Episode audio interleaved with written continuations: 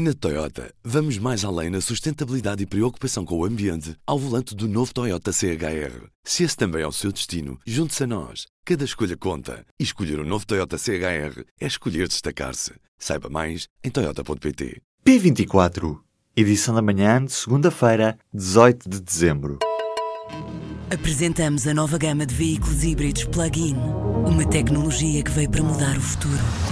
BMW iPerformance. No último ano e meio, já quase 280 mil utentes escolheram um hospital diferente da área da residência a que pertencem para ter uma consulta de especialidade. Grande parte, um número a rondar os 167 mil, optaram pelos grandes centros hospitalares de Lisboa e Porto para serem atendidos. No topo das áreas que levaram os utentes a exercer o direito de livre acesso no Serviço Nacional de Saúde estão a dermatologia, ortopedia, otorrino e oftalmologia.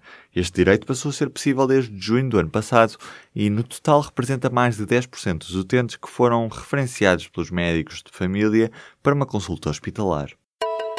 De Adultério Azedo Zuma, o público traz-lhe esta segunda-feira uma revista do ano.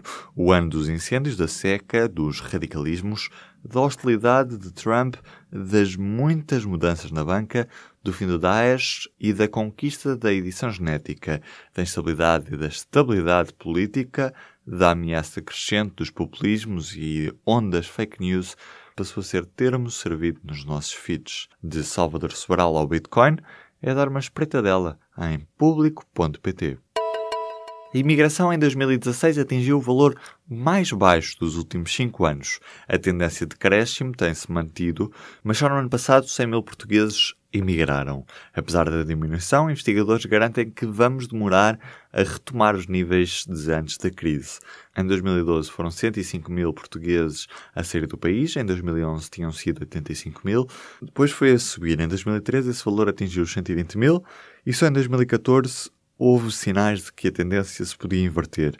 Nesse ano saíram 115 mil portugueses do país, em 2015 optaram por essa via 110 mil. Estas estimativas são do Observatório da Imigração. Vieira da Silva vai esta segunda-feira ao Parlamento, em cima da mesa, o caso Raríssimas. A partir das três e meia da tarde, o Ministro diz querer dar todas as explicações aos deputados sobre o processo da Associação Raríssimas. O Ministro do Trabalho, Solidariedade e Segurança Social diz absolutamente tranquilo, mas os deputados não o deverão poupar nas perguntas sobre o caso, já que ainda são muitas as questões por responder. A grande questão é saber se os... a grande questão que os deputados vão tentar ter resposta é se Vieira da Silva recebeu denúncias sobre a associação e se agiu em conformidade com a lei ou se foi conveniente. A greve dos pilotos da Ryanair em Portugal foi suspensa. A informação é do Sindicato dos Pilotos da Aviação. A greve esteve prevista para esta quarta-feira, dia 20 de dezembro. O cancelamento deve-se, diz o sindicato em comunicado, à decisão da Ryanair em reconhecer o Sindicato dos Pilotos da Aviação como organização representativa dos pilotos da Ryanair em Portugal. E já foram iniciadas negociações para atingir um acordo. Na última quarta-feira, os pilotos portugueses daquela empresa aderiram à greve iniciada pelos pilotos irlandeses da Ryanair devido ao fracasso da administração da empresa em dialogar com os representantes escolhidos pelos pilotos.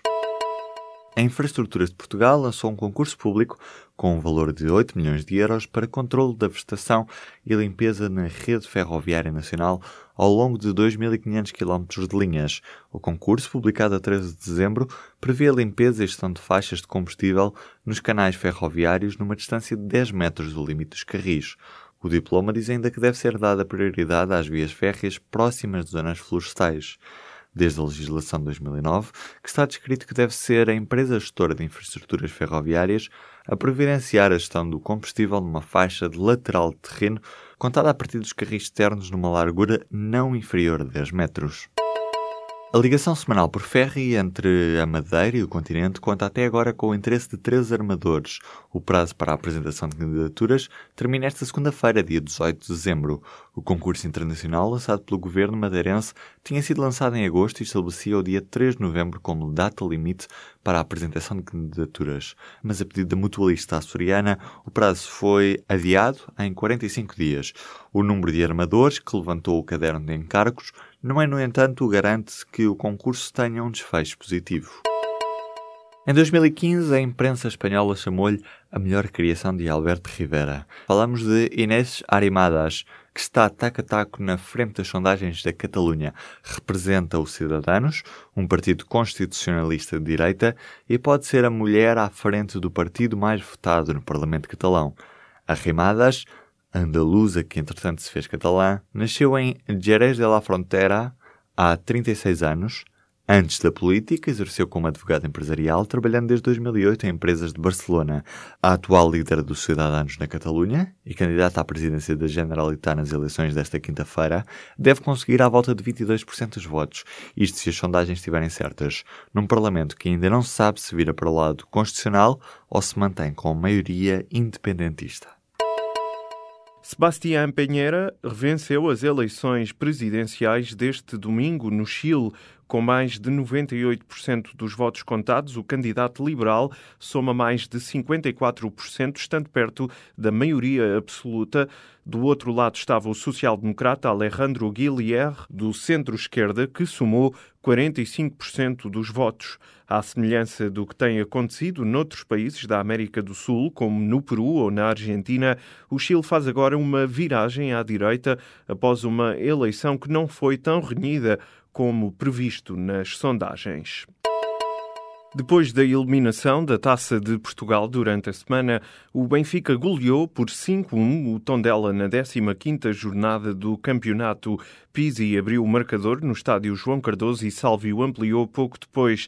Antes do intervalo, Pizzi voltou a faturar.